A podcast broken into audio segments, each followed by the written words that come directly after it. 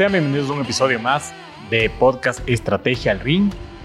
Me acompaña Diego Ignacio Montenegro y el formato en que nos vamos a estar manejando es primero tenemos un invitado y luego damos nuestros, nuestro criterio, nuestra conversación acerca de eso y además tenemos una línea de aporte. Entonces, mi querido Dieguito, para seguir en esa línea, ¿Cuál es tu apreciación sobre la reunión que tuvimos con Katy Miño, sobre las preguntas que le hicimos y todo lo que nos contó sobre .NET? Bueno, fueron, fueron dos, dos episodios realmente apasionantes. Yo creo que Katy topó lo que habíamos hablado en toda la primera temporada, Guide, y, y, me, quiero centrar básicamente en, en, en tres temas. Nos habló de la estructura de la estrategia. Realmente porque ella ella mencionó mucho la cultura, hizo un énfasis muy grande, acuérdate tú, en respeto y confianza, en querer a las personas. Es decir, el centro del modelo estratégico siempre son las personas. Aquí viene la parte del aporte, ese es el primer jab. Que no es, no es, no es, papismo, ¿no? No, no, es papismo, o sea, es, es, pero, pero ah, a mí me han escrito mucho por estrategia el ring sobre todo luego de estos capítulos y de la primera temporada también, diciéndome, oye, ¿y si yo no tengo un modelo o una cultura centrada en personas, qué pasa? O sea, que no puedo hacer empresa. Claro que puedes hacer. O sea, la, respuesta es, eh, todo el mundo tiene derecho a probar las cosas y todo el mundo tiene derecho a fracasar. Ese es, ese es el. Entonces, claro, esto puede, esto puede resultar polémico, pero estamos en el ring para, para ser polémicos en algún momento también. Eh, Katy Miño dijo, Aquí hay que querer a las personas. Nos contó la, situación de .NET, el momento de la pandemia, lo que hicieron, eh, cómo les rastreaban, cómo les alejaban con tecnología, cómo les alejaban de las zonas donde había más contacto de COVID para proteger a su gente, pero no podían parar. Lógicamente, esta es una compañía de tecnología que necesitaba estar cerca de la gente en el momento que más la gente requería de servicios tecnológicos o de Internet. Entonces, esto, esto es bien importante, pero yo regreso a ese, a ese aporte que tú me estabas diciendo que es, que es clave. ¿Qué pasa si yo no tengo un modelo estratégico centrado en las personas? Entonces vamos a, suponer que el modelo... ¿Cuál es tu destino? Que la cultura entonces y el modelo estratégico va a estar centrado, no sé, en la plata. Va a estar centrado en las finanzas. Entonces ahí eh, simplemente los drivers, las patas de la mesa se convierten en otras. Yo no sé si sean patas más gruesas, más, más flacas, no sé si este sostenga más o no sostenga más. Yo estoy convencido del modelo que aquí les hemos contado, que es parte del modelo Cultex, pero eh, si es que el modelo está centrado en procesos y dentro de estos procesos está centrado en las finanzas, entonces yo no sé si necesitas un super líder como el que vimos en el caso de Catimillo. A lo mejor necesitas un jefe que controle, que sea eficiente, que marque el ritmo con mucho procedimiento, que, y el, diario vivir sea control, control, control. Y aquí yo, tengo un comentario. Mira, todo el, todo el mundo, ¿no es cierto?, se mueve en función del dinero. O sea, por eso está la bolsa de valores. Como resultado, pero. Como resultado. Eh, la bolsa de valores, las apuestas en general económicas de naciones son sobre todo en base del resultado como del dinero. Entonces, ¿no será desde ahí que parte el problema? Yo creo que hay una adicción a varias cosas. Claro, hay, corporaciones hambrientas, ¿no es cierto?, donde el resultado es lo más importante y lo demás no me importa. si no tenías el resultado, por decir, un modelo centrado en resultados financieros eh, es poner primero el número y después la estrategia. Y si no me das el resultado financiero, eh, pase por Go, cobre 200 y coja su funda de multiproductos porque no me sirves. Entonces es un modelo totalmente alejado a lo que nos contó Katy Niño aquí, que es un modelo más bien cercano, en donde también hay que tomar a veces decisiones difíciles, ella lo dijo. Hay que tomar decisiones sobre las personas, cuando llegan a un techo, pues, y, la organización necesita ese impulso más grande, ¿qué vamos a hacer? ¿no? Tenemos que buscar dónde la acomodamos a la otra persona, pero no podemos parar el crecimiento porque la estrategia nos está mandando eso, porque la cultura nos dice, oye, necesitamos crecer para beneficiar a más gente en la sociedad. Pero si yo pongo un centro, eh, otra adicción que tenemos, es una adicción, ¿no es cierto? Eh, es adictivo y la adicción es eh, los procesos. Si yo no digo que no debe haber procesos, vuelvo a repetir esto, la eficiencia, los procesos, eh, lo ponemos como centro del negocio. Entonces, y la optimización, ni siquiera la innovación, como dijo Katy también, sino la, la, la optimización de procesos son el centro de todo. Entonces, yo no necesito un líder. No necesito un líder consciente como el que hemos hablado. Necesito un jefe que haga cumplir los procesos, que haga cumplir los procedimientos. No necesito un propósito, necesito objetivos en el corto plazo. Los drivers ya no son innovación, adopción de tecnología, ni nada. Los drivers vienen a convertirse en la eficiencia. Y el buen gobierno corporativo está en manos de a lo mejor de alguna persona dentro de la nación y punto. Ya, es, otro, es otra la concepción de la cultura basada en procesos, basada en, en resultados financieros o basada en resultados mediáticos al, al modelo que nos contó que nos contó Katy, que es el modelo centrado en personas. ¿no? Pero es que aquí también creo que eh, vale, va mucho de la mano de los share, shareholders, ¿cierto? De los inversionistas. Porque tú puedes ser un inversionista eh, externo que simplemente vas a querer un retorno sobre tu dinero y, no te importa mucho lo que pasa en la mitad. Punto. Y para eso pagas al administrador o al gerente o a quien sea, a la administración y a la gestión para que haga, para que haga lo que tenga que hacer. Exactamente, que se preocupe. Pero si es que ya tienes una visión a largo plazo, como por ejemplo Spotify, ¿no es cierto? Que los inversionistas están metidos ahí, creen en la empresa, saben de la cultura, entienden que no es algo que va a dar retorno a, mañana, ¿no es cierto? Sino a largo plazo se vuelve diferente el modelo. Se vuelve distinto. Desde ahí parten. Se vuelve distinto. Y hay otra cosa que también nos, nos queda como gran lección de lo que mencionó Catimiño en este espacio de Estrategia Ring, que es el contexto. Y, y a, mí me tiene absolutamente preocupado. Más o menos cuando uno está entrenando y ve que no le sale el golpe, pues eh, y entrenas mucho y no te sale la estrategia y no te sale, porque no estás mirando, no estás olfateando lo que está alrededor en el contexto y no te estás dando cuenta que las generaciones tienen otros insights, que piensan distinto, que ven el mundo de manera distinta, las personas van cambiando, las personas van evolucionando y ella hablaba del metaverso y nos pusimos a la discusión también del metaverso. Y yo decía, oye, el metaverso no es del futuro, el metaverso es ya, ya está, ahí está. Hay tantos metaversos que ahora ya no, esto supera la capacidad que tenemos nosotros los seres humanos de adaptación y, de comprensión. Pero, y, cómo tiene que evolucionar una compañía de tecnología como la que mencionaba ella frente a las demandas del metaverso? Y aquí sí nos metemos, como siempre decimos, en uno de esos rounds dificilísimos que no saben quién va a caer primero de con knockout. Eh, porque las respuestas generalmente que recibimos son, oye, pero en el Ecuador, en Latinoamérica, no va a pasar tan rápido. Y no logramos entender que el mundo está globalizado, que el mundo está conectado. Ella, hablaba también mucho, acuérdate que el propósito es conectar a las personas, conectar padres con hijos, conectar empresas, conectar, eh, conectar para mejorar el mundo en definitiva, ¿no? Entonces no tenemos olfato del, del, del, contexto, pensamos que el metaverso nunca va a llegar a nosotros y ese es otro, es otro ingrediente, este torbellino que habíamos hablado, esta tormenta perfecta. Claro, y, me, encantó lo de la tormenta perfecta porque en efecto lo que tú mencionas del contexto es crucial, ir viendo hacia el futuro, entender el futuro, la conectividad que tenemos que tener como país, como región, porque mientras mayor sea la conectividad, más fácil se van a desarrollar estas empresas y sobre todo van a durar, ¿cierto? La durabilidad. Que es un poco, lo que pasa, que las empresas nacen y, mueren muy pronto. Tenemos eh, un mercado de precios durísimo. Y ella, quiso decir, sí hay un mercado de precios. Es más, eh, a lo mejor no, logramos meter el ya para meter a, a Katy en esto, pero de alguna manera lo dijo. Oye, eh, es un mercado de precios, es un mercado no ético.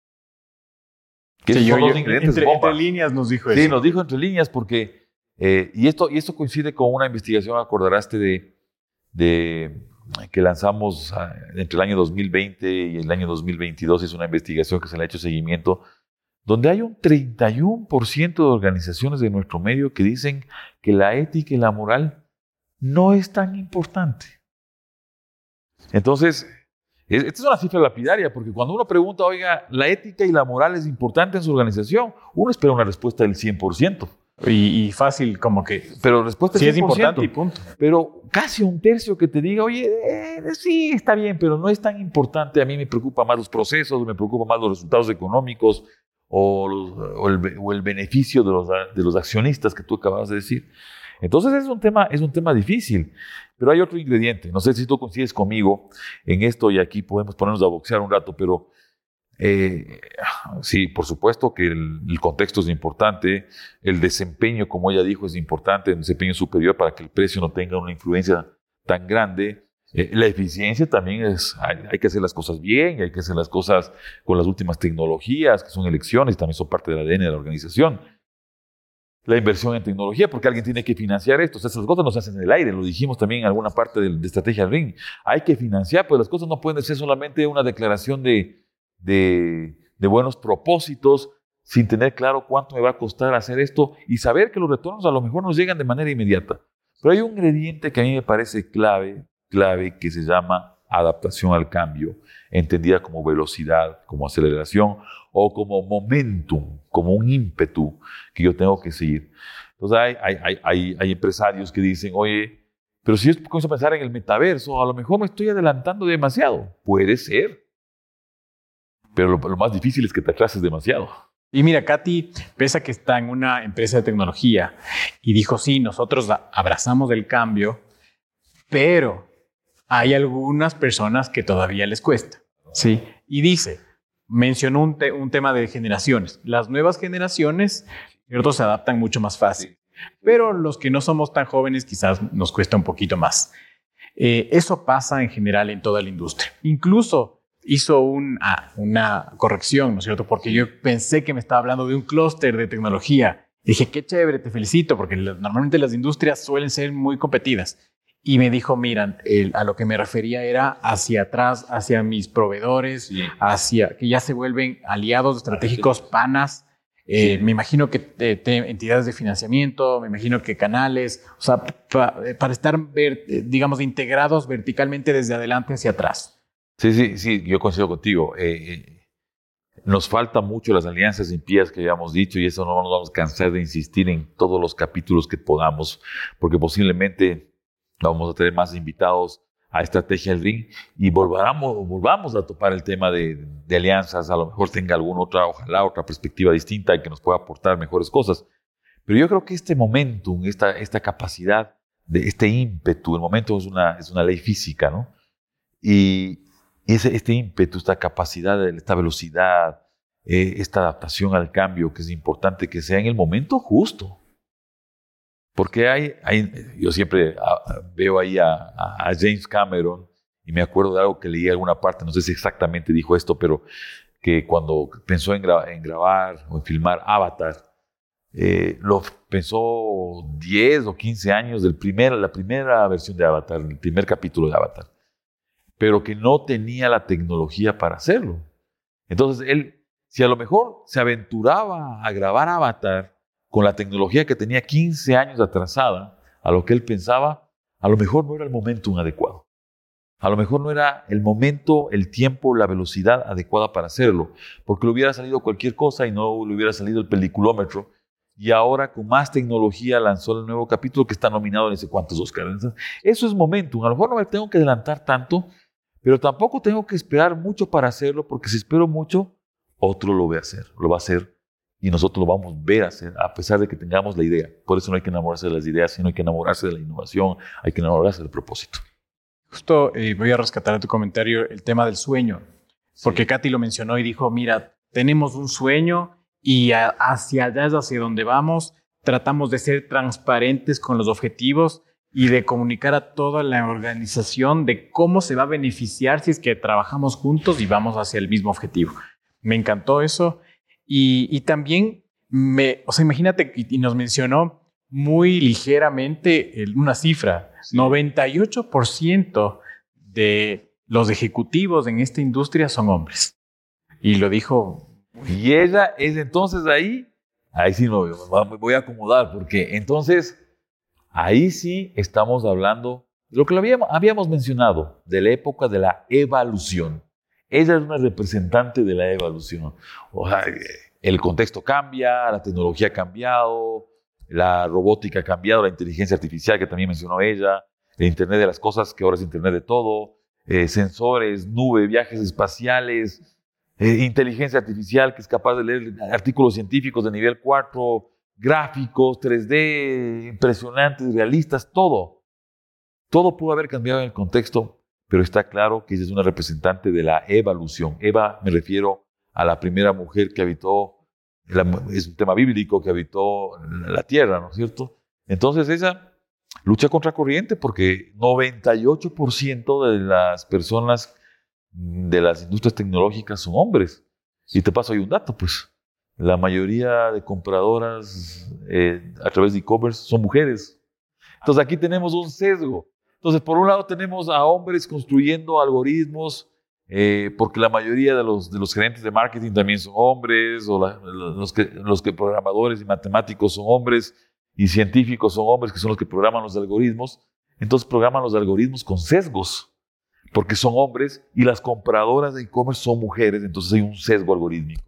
Y aquí, eh, bueno, o sea, yo lo que cogí del mensaje de ella es que me dijo, hay que prepararse mucho, ¿cierto? Hay que tener valentía, hay que salir adelante. Dice, yo eh, vivo en el desequilibrio, ¿no es cierto? De ser mamá, de, de ser profesional, de ser estudiante y, y, con todo eso, surfeas. Me encantó esa palabra.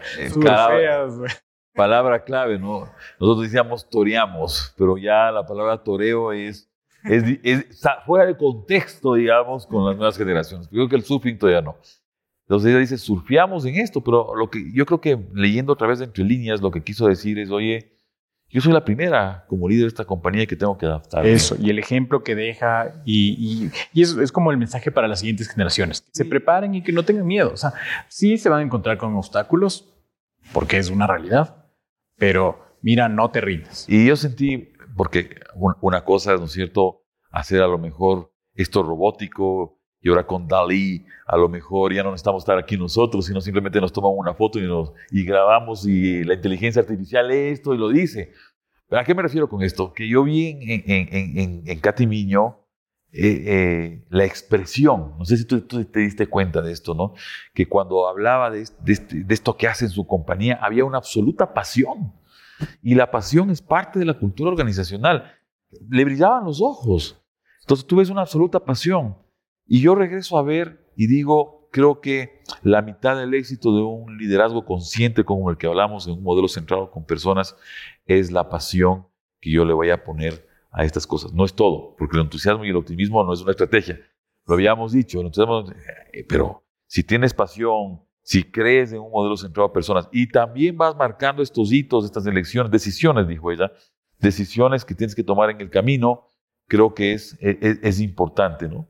Es importante y se ve también en los resultados. Y, también me, gustó mucho cómo gestiona, eh, cómo gestionaron los recursos, digamos, las personas, ¿no es cierto? Por no decir el recurso humano.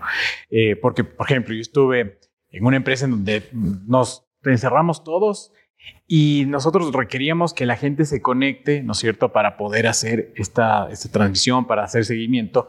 Y resulta que, por ejemplo, uno de los asesores tenía el, su celular, el celular del esposo, y tenían dos hijos. Y los dos tenían que ir a clases con los celulares porque no tenían computadoras. Entonces tú no le habías pro, o sea, no, no le proveíste de eso, ¿no es cierto? Y en este caso, ella dijo, mira, le mandamos, rompimos todo lo que está aquí, o sea, mandamos a sus casas y les empezamos a equipar, porque es, es importante. Y ahí se ve el centro en las personas. Y ahí se ve el centro en las personas, exactamente. En esos, en esos pequeños pasos o, en esas pequeñas cosas que tienen una gran repercusión y que a veces nos olvidamos de el proceso. ¿Y cuáles fueron los resultados? Súper bien. Crecieron, no sé. Mil, mil cien personas en una organización, ¿no? Eso es bastantísima gente eh, para nuestro medio, ¿no es cierto? Es, es una organización grande muy grande considerada en nuestro medio.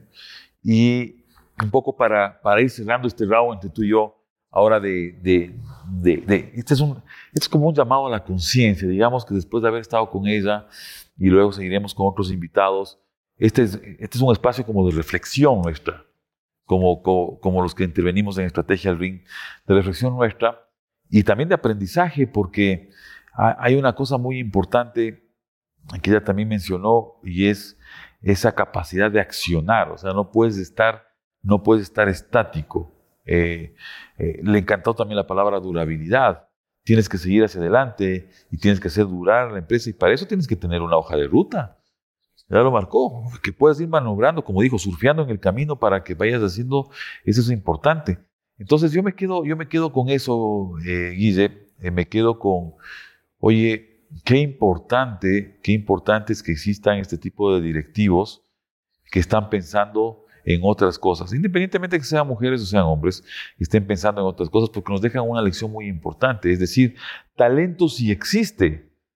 Lo que pasa es que a veces no estamos pensando en todos estos elementos, contexto, velocidad, elecciones, decisiones, cultura organizacional, liderazgo, eh, eh, también operación, que ella nos habló, alianzas, financiamiento, inversión. No estamos pensando en cómo juntamos, cómo buscamos el pegamento para juntar estos elementos y poder construir mejor, um, de manera más dinámica, un modelo empresarial, un modelo estratégico. Y a, mí también me, gustó mucho eso, pero sobre todo esta forma de aceptar las cosas, cómo tiene la mente abierta al cambio, a hacer alianzas, a, hablar, ¿no es cierto? A hacer y, y ahí nos de acuerdo de una cosa que es importante, porque ella, ella dijo, habló mucho del ego. Habló mucho del ego. Así es. Habló que a veces se topa en un ego grande y, y habló, habló mucho del ego y yo me acuerdo que le dije, oye, sí, el ego es el peor enemigo de la estrategia que nosotros le hemos dicho. Y yo vuelvo a ratificar aquí, ¿no es cierto? Como, como que Mohamed Ali era campeón mundial de boxeo. Sí, yo vuelvo a ratificar que esa es una de las cosas que más nos afecta cuando pensamos en estrategia, pero también nos afecta de forma personal y que qué difícil es deshacerse de ese lastre que representa el ego. Sí, y del micromanagement. Y del micromanagement. Esos dos. Entonces yo creo que, que con eso creo que cerramos. Sí, sí, te agradezco, Diguito. Excelente episodio. Y vamos a, seguir trayendo a ejecutivos de ese nivel para hacerles preguntas así de difíciles y, darles el mejor contenido. Así con, con eh, que se metan al ring. Que se metan al ring. Muchas, gracias. Excelente día.